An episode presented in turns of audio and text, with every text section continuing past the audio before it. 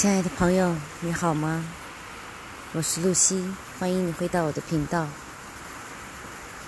在这个雨绵绵的清早，我想跟你分享一篇作家牛皮明明在他的公众号拼音牛皮明明上发表的文章，叫做《那个写从前慢的木星究竟是个什么样的人》。两千零一年，上海文学刊发木心的《上海赋》，作家陈春一读，立马给跪了。我这辈子读过无数中文，结识许多作家，毫不夸张地说，木心先生的文章，在我见到的活着的中文作家中，最是优美、深刻、广博。陈丹青说。你不遇到木星，就会对这个时代的问题习以为常。可等到这么一个人出现，你跟他对照，就会发现我们身上的问题太多了。我们没有自尊，我们没有洁癖，我们不懂得美，我们不懂得尊敬。我们今天读木星，总会发现木星有一种力量。你只要放空自己，读它一个小时，木星便会在黑暗处将你点亮。第一章，一九二七年，木星出生在乌镇一家姓孙的大户人家，祖父给他取名孙璞，璞玉的璞，字仰中，仰望的仰，居中的中。号木星，放牧的牧，内心的心。长大以后，他便给自己取名，笔名木星。孙家乃是望族，既是书香门第，也是工商世家。木星小时候，家里用人清洁厅堂，换下案上的宋词，摆上明代的官窑。木星母亲见了，轻声呵斥：“明代东西都拿出来了，赶紧收回去。”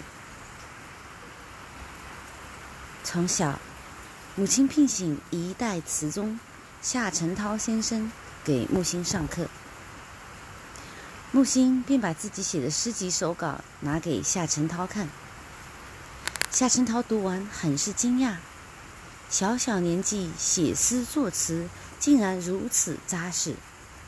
他说：“如果把这本集子混入唐诗宋词里，也是很难分辨出来的。”没想到木心听了之后，默默取回集子，把它丢进烤火炉里烧了。母亲不解，木心回说：“我写诗词是为了写出心意。”老师说我的诗词和唐宋人并无区别，说明我还只是模仿。与其照搬模仿，不如一把火烧了。作家茅盾是木青的远亲，木星叫他德宏伯伯。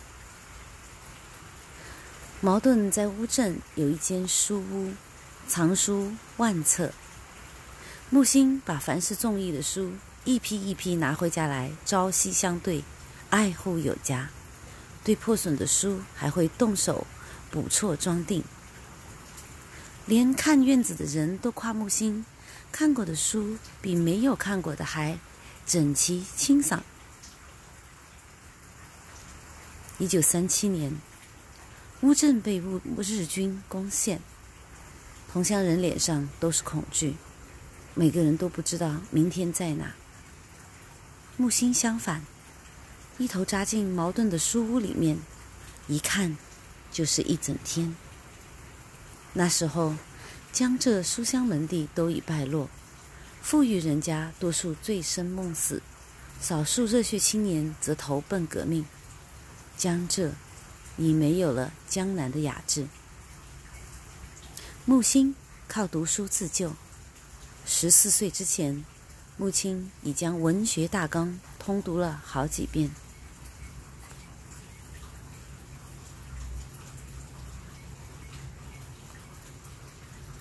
木心刚开始浅读浅到刚开始就可以居高临下然后再深读木心就见到了一个自己来。内心细腻的人总是能从书中获得勇气和力量。不管日间人世间多么嘈杂，总能获得内心的平静和自足。第二章，十九岁那年的冬天，木星是一九二七年生人，所以十九岁是一九四六年。四六年就是日本投降第二年。十九岁那年冬天。木星决定去僻静的山上写作，雇了一个人，挑着两大箱书，就上了莫干山。一个人住在废弃的大房子里，白天晨起读书，晚上点上矿烛写文章。莫干山冬天山风刺骨，夜里更是无比寒冷，而木星正好是冬天上的山。他带了一大箱克宁奶粉。冷了就冲一杯喝，然后继续读书。饭菜则有一个乡下姑娘定时送来。有一天的夜里，木星正在屋里写文章，忽然听见老虎用利爪抓挠木门，吓出一身冷汗。山民讥笑木星：“这傻小子，不在家好好当大少爷，非要大老远跑这荒山野岭受苦。”冬天过去，莫干山满山遍野的野花。下山时，挑夫的篮子里多出了木心一个冬天写出的厚厚几册的书稿。家里本来的意思是想木心从商从政，但木心毫无兴趣，他想成为一名画家。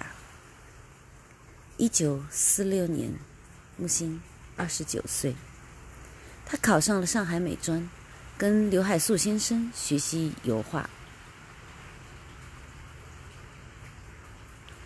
没过多久，他又转到杭州国立艺专，跟随林风眠先生研习中西绘画。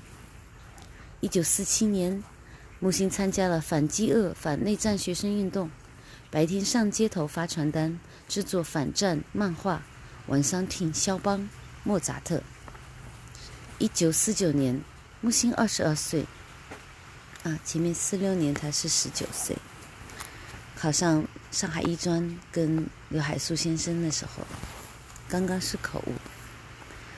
一九四六四九年，木星二十二岁，他参加解放军。木星自小就患着肺结核，扭秧歌时他一边跳一边咳血。部队领导看了说。你不适合当军人，还是提前退伍吧。就这样，木星一共只当了不到半年的兵。一九五零年，木心被杭州第一高中聘为教师，给学生教美术，工资很好。可是木心却很快说：“现在虽虽然工作，现在生活虽然好，但是这是常人的生活，温暖、安定、丰富。”与我的艺术有害，我不要。我要孤清、孤凄清、孤独、单调的生活。艺术是要有所牺牲的。如果你以艺术决定一生，就不能像普通人那样生活了。于是，当了不到半年教师，木心主动辞职，又钻进了莫干山，专心读书、写文、绘画。他抛抛却繁华。荣华富贵，转型做了苦苦行僧。山上人烟稀少，景致荒凉。书桌上贴了福楼拜的一句话：“艺术广大之极，足以占据一个人。”在那个时代，每个人都在要求进步，活成标准配置的生活。而木星主动放弃进步，放弃俗世，他是向内。寻找自我的一个人，是一个坚守内心的殉道者。所以，听众朋友，这就是我为大家分享这篇文章的初心。如果我们想要在现在这个现代化的嘈杂的年代，想扬升，想做出自己必须要深入自己的内心。如果你想的是去 party、去酒吧、去跟大家一起抖音、TikTok，那么这个频道就应该和你的现在的频率有很大的出入了。如果你还在念听我念这篇文章，我希望你多多回到我的频道，听其他的分享。我相信，可能你是在一个寻找路上的人，即使你在看抖音，在听 TikTok，在看短片，在看短视频，那么其实你也可能会喜欢上我的这种五十分钟、一小时的分享。我用心在跟你分享，我希望你的心能够感受到我对你的爱。这一次去莫干山，木心隐居六年。一九五六年，木心下山，陪着他下山的是一百多个中短篇小说，还有无数张山墨、水墨山水画。第三章，一九五七年，木心家道中落。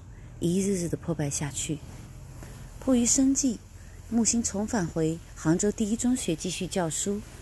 后来进入上海工艺美术制品厂，做了设计师。有一天，木心刚刚回到办公室，有几个警察在等他，只问了一句：“你就是木心？”然后上来就要给木心戴手铐。木心转身就跑，无路可走时。木星一头扎进大海，但最终还是被捕。即使死，我也要跳入大海，死的体面。木星被安到的罪名是策划偷渡。原来他是被上海美专的同学诬陷，他们去偷渡未遂，就拉上不合群的木星做垫背。在监狱里，警察告诉木星。你母亲去世了，木星只感觉天都要塌了。我哭得醒不过来，为什么不等到我出去以后才告诉我呢？非要跑进来告诉我说你妈妈死了。警察对木星严刑拷打，调查很久，查无实据。半年后，只好把木星给放了。木星后来说：“生命的本质。”就是时时刻刻不知道如何是好。等你知道了生活将要到来的一切，那就不是生命了。一九六六年文革开始，毛泽东的政治秘书、中央政治局常委陈伯达有一次开会，陈伯达很无知也很狂傲，在会上他嘲笑德国诗人海涅。母亲坐在下面。他听不去下去，对无无知的人对海海涅诗人的侮辱，听得他火冒三丈，最终抑制不住内心的愤怒，他站起来，指着陈伯达就骂：“你也配对海涅乱叫？”在全民师生的年代，木心只是为了一首诗，却拼上了命。他恪守内心的审美，呵护灵魂的高洁，不许任何人把审美。作贱弄脏，即使拼了命，他也要去守护。此话一说，等待木星的就是牢狱之灾。木星被关在阴暗潮湿的防空洞里，造反派逼着木星歌功颂德，木星死活不肯。造反派更变本加厉，抓住他的手，咔嚓咔嚓咔嚓，折断木星三根手指。木星。住在浑浊的脏水里，每天吃着酸馒头和霉的咸菜。饭菜上来，人还没张开嘴，就爬满了苍蝇。可是木星却说：“我不能，一个人不能变成一个鬼，不能说鬼话，说谎言，不能在醒来时看见自己觉得不堪入梦。不管什么时候，一个人都应该活的是自己。”并且干净。命运不知如何是好，命运却又如此精致。木星找来一张白纸，在白纸上画上黑色的琴键。到了晚上，他蜷在角落里，在这无声的键盘上，弹奏莫扎特和肖邦，竟也弹得如此有滋有味。念到这里，我想起来很小的时候见过一个电视剧的片段，有一个小女孩弹钢琴，然后她家来了一个访客，是一个伯伯。她听父亲说伯伯是弹钢琴的，她就说，或者是她去这个伯伯家拜访，跟父亲拜访这个伯伯。她说：“伯伯。”我听说您也弹钢琴，我可以弹你的钢琴吗？这个伯伯拿出一片，我现在不记得是什么样的东西，上面有黑白的琴键，好像是一张一张 cardboard，cardboard 叫做什么？就是纸板吧。小女孩拿着不不纸板。敲了两下，发现是纸板。他说：“这不是钢琴，这是纸板。”我当时看不懂，只是这么一个小小的片段，我完全无法看懂。现在我突然看懂了，那个人说的就是木星，那个伯伯就是木星。哇！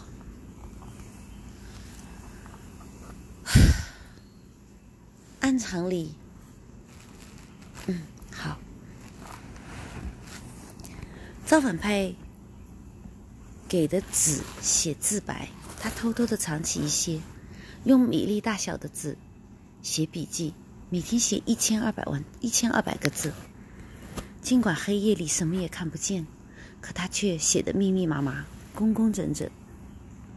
囚禁十八个月，他也写了十八个月，六六十六张纸。每一张纸都两面写尽，足有六十万、六十五万字。安场里一个囚犯的幸福，当然应该是赶紧出狱，换一身干净的衣服，大吃大喝，然后睡一大觉。而木心却在笔记上写：“幸福到底是什么样子？应该是 s s o n 塞上了花那样子。幸福是一笔。”一笔的木星，一笔一笔的写着他自己的笔记。他在狱里也是幸福的。只有内心真正做到干净的人，才能在牢狱之中依然坦然自若、志向高洁，没有一丝怨气，没有愤怒，没有戾气，恪守着内心的诗意和审美。别人看来是所谓的无底深渊。而木星来说，下去是深渊，也是前程万里。十八个月后，木星小心翼翼的把手稿叠得整整齐齐，缝在厚厚的棉袄里，出了监狱。木星说：“你要我毁灭？我不，我不能辜负艺术对我的教养。”他在云雀叫了一整天，诗集里有一首小诗：“我是一个。”在黑暗中大雪纷飞的人呐，你再不来，我要下雪了。雪下的越大，木金就越干净。文字是那一盏灯，心便是那一束照亮人间的光。现在在我的面前，是木星狱中笔记的片段，密密麻麻的字迹写满了一张纸。有人说，按照陈伯达的说话，在监狱里面每天给犯人写自白书、写材料的纸都是有数的，会收回去，全数收回去。但是木心并不是一个重要的犯人，也许他真的能在那个时候省下一点点不被人注意的纸，或者给他十篇，他收下一篇。之类的，因为我面前真的有看到发黄的纸张，许多纸张上密密麻麻的用钢笔写满了字，是那个年代的人才会那样的写字。我见过我的老父亲在那个年代密密麻麻写的笔记，一行纸写两行蝇头小楷。他是一个大学的教授，他不需要神旨，但是他非常珍惜，非常珍惜，也确实有写许多许多内心笔记的这种习惯。第四章，文革结束后，木心在家写作，朋友过来激动的告诉木心，现在可以平反啦。木心没说话，继续在纸上写。写着写着，他把笔放下，说了一句：“我偏偏不要求平凡。”许多人非常不理解。木心说：“一个坏蛋整了你，你要他给你平反，那他不就是好蛋了吗？整个颠倒了，你还感激涕零？右派哪里都是有头脑、有品格的人。”许多人的清高，是清高写在脸上；木心的清高，是清高到骨髓里。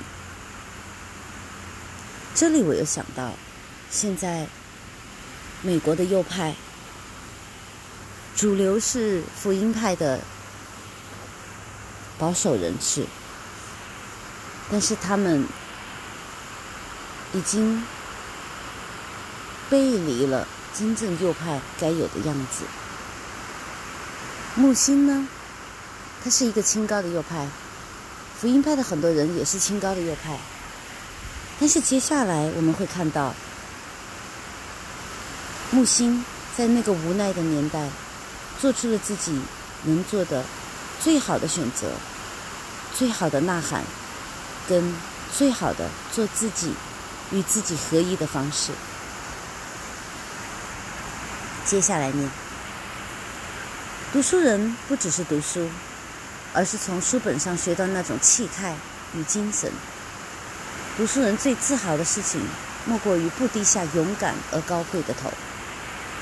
有时候命运如此荒唐，荒唐到不可言说。上面的人说：“把木星平反了，谁来打扫厕所呀？”我估计，木星扫厕所。也是扫得极其好的，即使是给对他充满恶意的人。于是上面的人又把木星丢进了监狱。这一次蹲监狱，木星已经五十岁了。这一蹲又是两年。所有人都以为这一次木星出狱一定是衣衫褴褛、邋遢不堪。还有人说，木星老了一定受不了这牢狱之苦，等爬出来时，肯定是驼背沮丧、失落、老态龙钟了。可出狱那天，却看到是这样一个木星，他腰板无比坚挺，裤子还有笔直的缝，面带微笑，干净极了，优雅极了。出狱的那个冬天，木星穿着一件意大利产的暗棕色大衣。又戴上一顶黑色的礼帽，皮鞋擦得很干净。这里我补充，木星先生的时候能穿得到意大利产的暗棕色大衣、礼帽、皮鞋，那个时候是为什么呢？我估计应该是他们家的财产被退回了一部分。那个时候，在苏苏浙沪地区，有很多以前资本家的后代，他们被退还了很多的房屋、啊字画、家具，还有折成折成的现金。那木心先生应该是那时候也得到一些这样的待遇。那个时候是全国有这么一个退还的运动，但是，真的能够做到像他这样去回归自己原先的家庭里面那个自己，并且活得积极自然的，倒是蛮少见。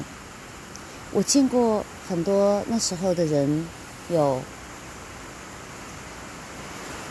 跟着潮流买很多电器，然后迷醉在当下的灯红酒绿中的日子，骨子里还保持着当年的工商贵骨的贵气，但是并不知道未来是在哪里。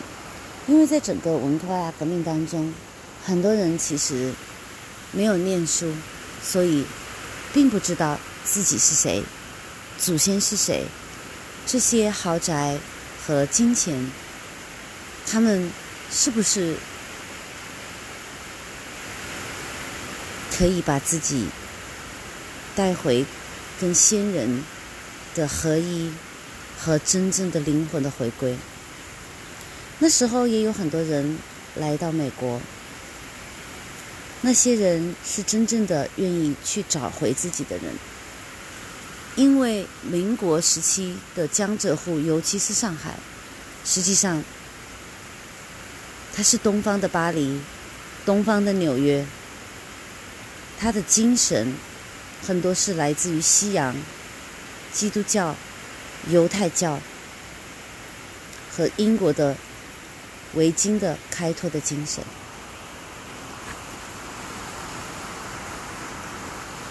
出狱后，木星一个人来到上海的一家菜馆，靠着临窗的座位座位坐下，点了几道菜。吃着吃着，他放下了筷子。鱼肉怎么不嫩了？鸡蛋怎么炒老了？从前的味道不是这样的。他走在街上。仿佛他不来，整个街上就没有往事。一个人最高的风雅是恪守内心的尊严。真正的精神贵族，既不迁就自己，也不迁就别人，更不迁就这个世界。有一次，梁文道看到木木星五十多岁时的照片，照片上的人优雅至极，脸上没有一丝抱怨和苦难。梁文道十分惊讶，这哪是像一个坐过牢的人？好奇怪，好奇怪的一个人。木星一直有早上起来洗澡的习惯，有人说这是木星干净有洁癖，母亲却说：“我晨起洗澡，只为把夜洗掉。”第五章，一九七八年。胡铁生当上了上海市手工业局的局长。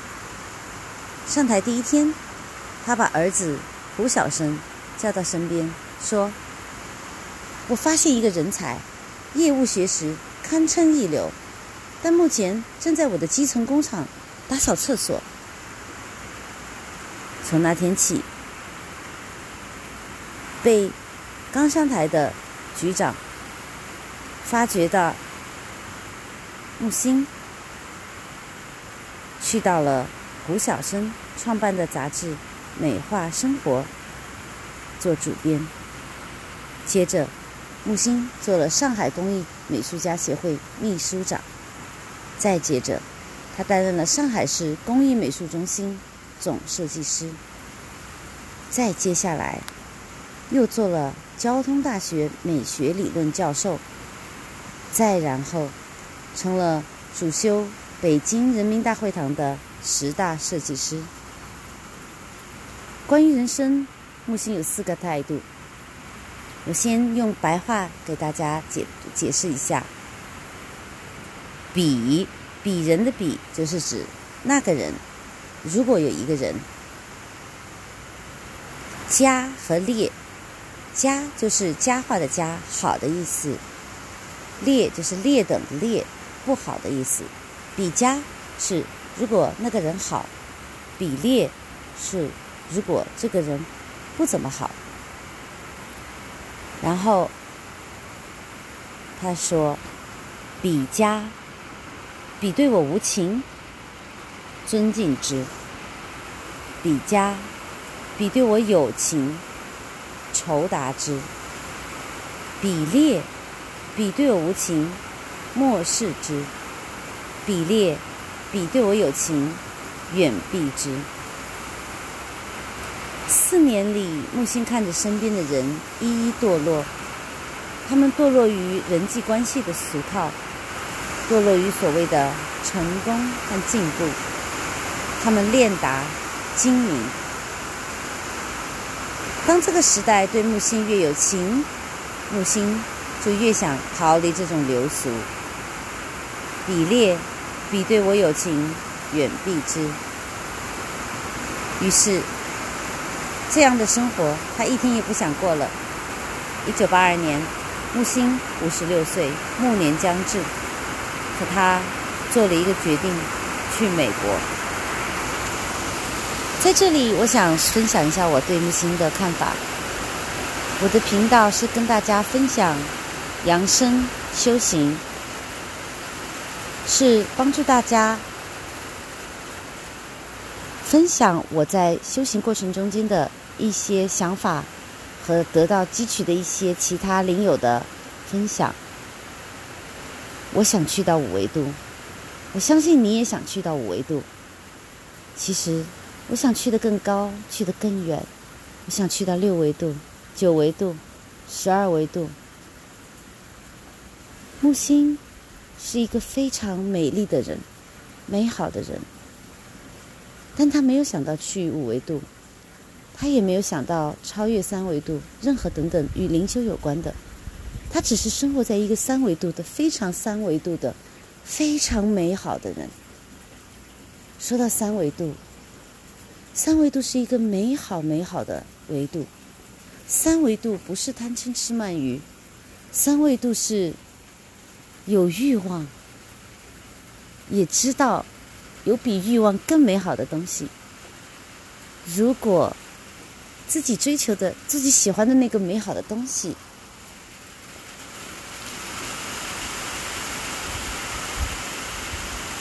怎么说？如果。旁边的人都是欲望，那一个纯粹三维度的人，就会想方设法的摆脱这个环境。对，因为三维度不光是欲望，欲望是最基础的维持自己生存的东西，跟带来一些情趣的东西。比如说，他说鱼肉怎么不嫩了？鸡蛋，鱼肉怎么不不嫩了？鸡蛋怎么不嫩了？鱼肉和鸡蛋本身就是嫩嫩的食材，对吗？所以那只是最基础的、最基本的一种对人生的小确幸的欣赏。如果没有鱼肉，如果只是在山上严冬的山上冲一点奶粉，吃一点乡下姑娘做送来的半冷的饭菜，为了写作和读书，他选择的是后者。而不是前者的温饱舒适。即使是动物，我们认为二维度的生物，其实 naturally 自然的来说，它们也不是追求温暖舒适的。你想，所有的动物都希望被放飞，被放飞的小鸟没有飞回来的，被放走的鱼儿没有飞回来，没有游回来的，连放走的乌龟。都没有爬回来的。如果你放虎归山，它还会回到笼子里吗？有人会说：“哎呀，不对！你看猫猫狗狗，它们跟人在一起多么的忠实，多么的开心，多么的恋家。”是相当一部分的猫猫狗狗，如果你把它放掉，它是会回来的。或者他会愿意待在另外一个人家被人收养，可他们不是 natural 的动物，他们是被人经过上千年、上百、上千、上万年的驯化，他们的基因被打断了脊梁，他们是可怜的。其实我们在大街上也看到很多流浪猫、流浪狗，他们也不愿意被驯化，他们宁可无家可归。宁肯风餐露宿，他们也要追求自由和自己想做、想过的生活。他们想过那一天，他们想过的生活，那一刻他们想去的地方，那一秒他们想晒的太阳、想打的架。所以，想到这里，我希望你能够得到一点启示：说，我们住在城市里的这个状态，住在钢筋混凝土里的状态，住在空调下面的这个状态，一年四季有着不同的华服、不同的美鞋的这个状态。我们吃着反季节的蔬菜，我们圈养着很多的猪、牛、羊、马、鱼，以满足我们的口腹之欲。我们每天用很多的护肤品。我们去 SPA，我们去健身房，我们追求更好的工作，更高的薪水，我们追求晋升，我们认为那些是实现人生的价值，甚至很多人在追求政治的路上的坦途，好像杨安泽，而说出那些。莫名其妙，违背良心，违背认知。他是一个博士，他是一个有专科的博士，但是他说，发钱是解救穷人的唯一的方式，让非法移民合法身份合法化，是对人性最大的尊重。这些混账话。居然发自一个出自一个美国生长的中国血脉的博士，这是一个多么扭曲的社会，这是一个多么低于三维度，甚至我不可以描述的这么一个维度的世界。不过杨安泽只是杨安泽，他应该不要影响到你我的情绪，我们只要看着，然后做出自己的选择就好了。扬升到五维度，活在三维度。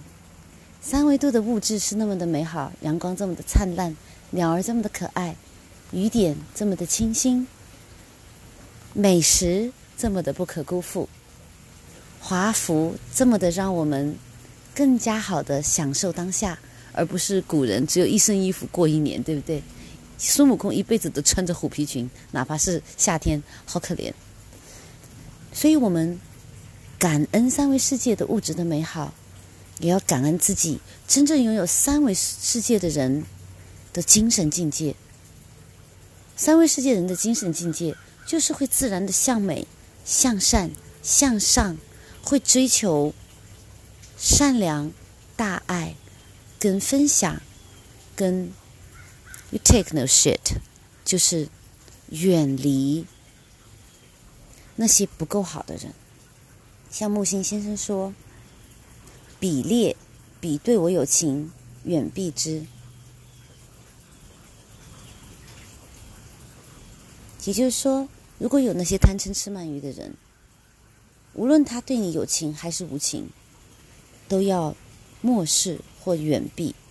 如果他对你无情，他认为你不存在，也不来骚扰你，那就漠视。好了，就当人家不存在。如果比列对你有情，要来跟你有啊小人之交甘若醴，那么还是避之为好。木心先生避到了美国，他说：“我要在我的身上克服整个时代，我不可把人生荒废在俗套的生活里。人生最好的回归，就是回归到内心。”此刻的我们，我的听友中间，百分之八十都在美国，所以我们在最好的时代来到了最好的地方。感谢你，恭喜你！有百分之十的人在中国大陆，百分之十的人在台湾，还有很少的人在马来西亚、巴西、德国、洪都拉斯、克罗地亚等等国家。谢谢你跟我同频，谢谢你来到我的频道。我们无论在哪里，上面这句话说的非常好。人最好的回归是回归内心。我们不用移民，只要我们像陶渊明那样，就是采菊东南下，有人见南山。在闹市中间修行也是一样，在乱世中间修行也是一样。你的内心是最高维的世界，是最广阔的世界，是最美好的世界，是最光明的世界，是最无忧的世界，也是跟你最合一的世界。It's simple, it's that simple, but not easy。就是这样简单，回到你的内心就好。但是这不容易。我们有一日三餐，我们有两点一线，工作和家庭，我们有上有老下有小。我们还有亲戚朋友，我们还有我们的伴侣和伴侣的家人、亲戚朋友、同事、邻居。回归到内心是不容易的，但是哪怕一天只有十五分钟，早晚两次，一共三十分钟呢？只是人生的百分之二，四十八分之一，你会给自己吗？你会说，Lucy，我喜欢听你的播客。你这是一个小时，可不可以短一点？好，我听到你，我跟你瞬间链接。听到这里，知道我跟你链接的朋友，请点赞哦！我真的瞬间连接到你的频率，我以后会出很多很多十五分钟的、十五分钟的播客，因为播客在我的习惯里面，我也有听别的播主是啊。洗衣服、做饭、健身、打扫、打扫卫生、上上下班、坐车、开车这样的时间的，但是也有很多人应该可能会需要短时间一点的。我们这个世界实在是太忙碌了，我们先用短的时间进入自己的内心，再慢慢的给自己创造越来越多的属于自己的时间。露西，我现在的时间就是自己创造出来的，我很乐意跟你分享。我很爱你，希望你知道，我用全部的时间、全部的身心来爱你，因为在内心，你跟我是同一个灵魂，我们是同样的频率，我们都是光，都是爱。好，人生最好的回归就是内心的回归，放弃也是最好的美学。只有风尘仆仆的长途跋涉，才能真的让内心返璞。归真。一九八二年，五十六岁的木星身上装着四十美元，站在纽约的街头。他放弃一切来到美国，在纽约，木星靠给别人修理古董维持生计。有一个收藏家看中木星的才华，提议让他搬到曼哈顿林肯中心的豪华公寓居住。曼哈顿林肯中心。真的很好。收藏家开出的条件是木星为他画画，写阿谀奉承他的文章。木星的理概念，刚刚我们大家都看到了：比列，比对我，无情，漠视之；有情，则远避之。这是木星一生做人的哲学。整个时代，他都不会阿谀去奉承的木星。怎么能去阿谀一个商人，即漠视之？他的漠视，我相信也就是我的远离，就是不再跟他交往。但是他没有远离，因为他还在纽约。木星一个人找到一个住处，替人修理古董，生活颠沛流离。可木星却依然听肖邦，听莫扎特，画画、写作。在别人眼里。木星的生活居无定所，又是暮年，应该很是凄惨才对。可木星却活得很高级。他说：“美学是我的流亡。”对于木星，他只想永远站在美的那边，活得干净一点。他人的生活对他来说毫无意义，自己的生活对他人来说也毫无意义。这样的木星活的才叫一个纯粹。他自己剪剪裁制作衬衫、大衣，他自己设计制作皮鞋、帽子。哎，讲到这里，大家可以去看一下木星的照片，他的礼帽、他的风衣、他的裤子、他的西裤、他的皮鞋。我的天哪，那叫一个帅，那叫一个好看，那叫一个高档。木星还有做出鸡蛋的十二种吃法，因为鸡蛋很简单，很便宜。也很能够发挥它的纯粹的美学。木星把灯芯绒直筒裤裁制缝制成马裤，钉上五颗扣子，用来搭配他的马靴。做西装，第一要讲究料子，要纯羊毛。细软的，他木星细软的头发要梳得一丝不苟，精美的皮鞋要擦得一丝一尘不染。木星先是做着生活的导演，没做成，然后做生活的演员，再次做观众。即使是做观众，木星也做成了一个有审美、有趣的观众。有一次，一个大陆的年轻人问木星：“你是流亡诗人吗？”木星微笑着回答。我不是，我是散步散得远了，就到了纽约。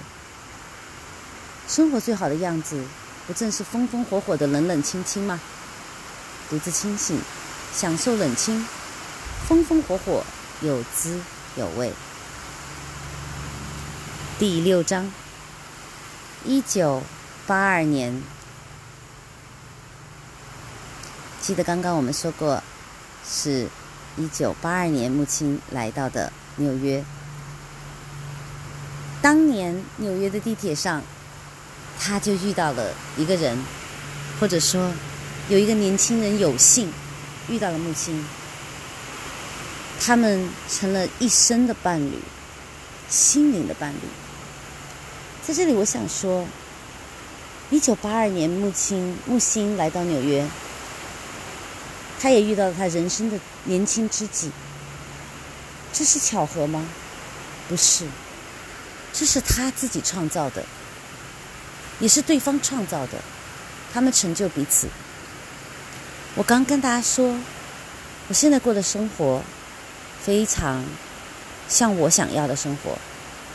我现在的生活是我自己创造的，我自己用我的修行创造的。我是一个刚刚入门修行很浅很浅的人，我已经能够创造现在这样极其适合我的节奏和我的理想的生活。我相信广大的灵友，你们也有你自己想要的生活、想要的节奏、想要的方式、想要的物质、想要的人、想要的健康。想要的旅行，这些我现在都有了。我不在乎我还能有多久，也许下个月就没有了，就要改变另外一种方式。可是我现在，我百分之一百的活在现在，欢呼现在，庆祝现在，感恩现在。现在对我来说就是永恒。我要讲的是什么意思呢？就是 manifestation 这个字中文怎么讲？我不晓得。很多人看过一本书，或是一部电影，或是听过一个词叫做秘密，又叫做 the law of attraction。the law of attraction 吸引力法则。很多人说吸引力法则是假的，是没有用的，是骗人的。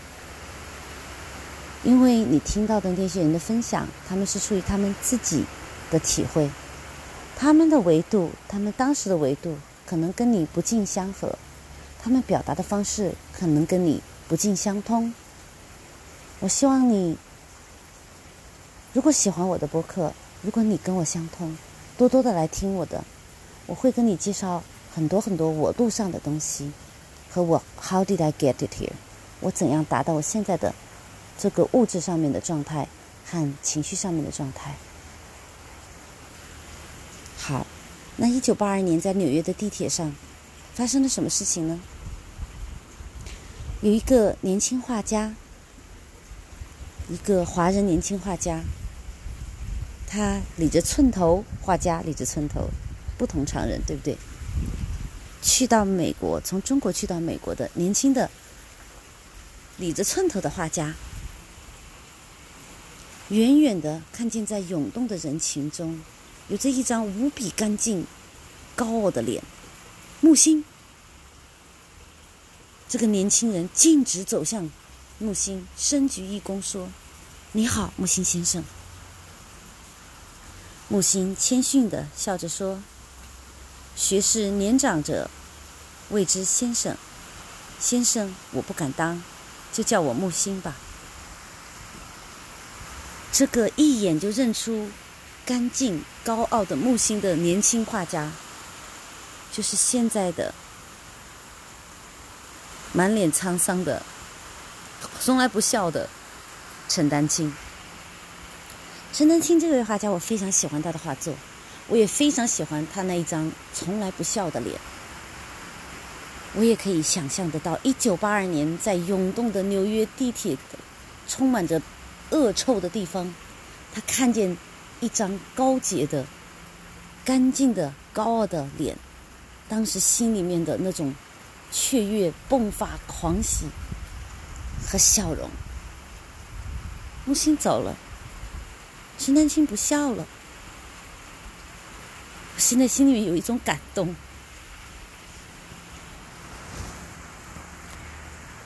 陈丹青和木心两个人常常聊天，一聊便到深夜。好多次，陈丹青送木心回住所，仍然会觉得聊得不尽兴，又上楼去热了牛奶，两个人继续聊。在分别时，天已经大亮了。一九八八年年底，陈丹青组织了很多大陆学生拜了木星为师。木星的课程是美的旅行。每一次的课上，学生们穿得很随意，而木星都是穿着浅色的西装、鹅白色的衬衫，皮鞋擦得很亮，静静地坐在沙发上。没有教室，客厅。轮学生轮流提供自家的客厅，没有课本，全凭木星的记忆讲述。像孔子带领弟子周游列国，木星带着学生开始在文学世界里漫游徜徉。过行之处有情有义。在木星课堂上，巴尔扎克是彩色的，鲁迅是紫色的，屈原坐在金字塔顶上。陶渊明却在塔外。木星常常妙语连珠。他说：“丹青弹钢琴有时候也会弹错，但是都弹在琴键之上的。有很多人弹在琴盖上。”木星讲课极为文雅，偶尔却也会说几句幽默的粗话。他最讨厌不学无术的人。有一次讲课，这是一个例子，因为举例他讨厌不学无术的人的幽默粗话。有一次讲话，有人有一次讲课，他说，有人对我说，洞庭湖出了一个书家，就是写书法的大家，超过王羲之。我说，操他妈，惹得大家捧腹一笑。人生最大最大的悲剧，不是没钱，而是审美上的无趣。我记得川普总统也说过这样的操话，嗯，蛮有趣。但是他也说过超级多的让人捧腹大笑、让人掩面深思的话。木心、陈丹青。何尝不是如此？我钦佩把自己活成自己的人，我钦佩干净的却又坦率的人。很多人现在很粗鄙，说关你什么事？我就是喜欢这样。当你把粗鄙活成了常态的时候，这就与这个世界有关了。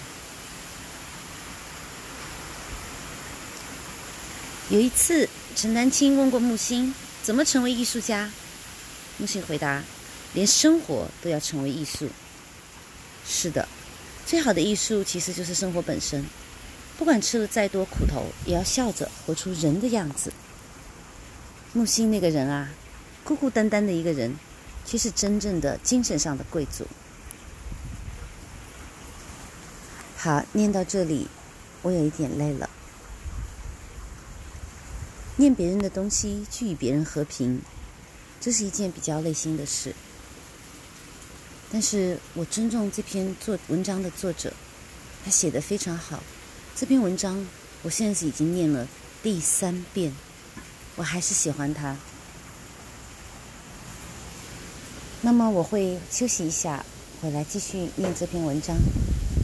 现在我要去清理自己的内心，增强自己的震动，跟做我今天承诺自己要做的事情了。我拖延了一点时间，因为这篇文章，因为木星先生这个人，表达我的敬意。我同时也表达对我自己的敬意。我对自己许下的 commitment，我 commit 要做的事，我现在要去做了。谢谢你的收听。我们下一次再见。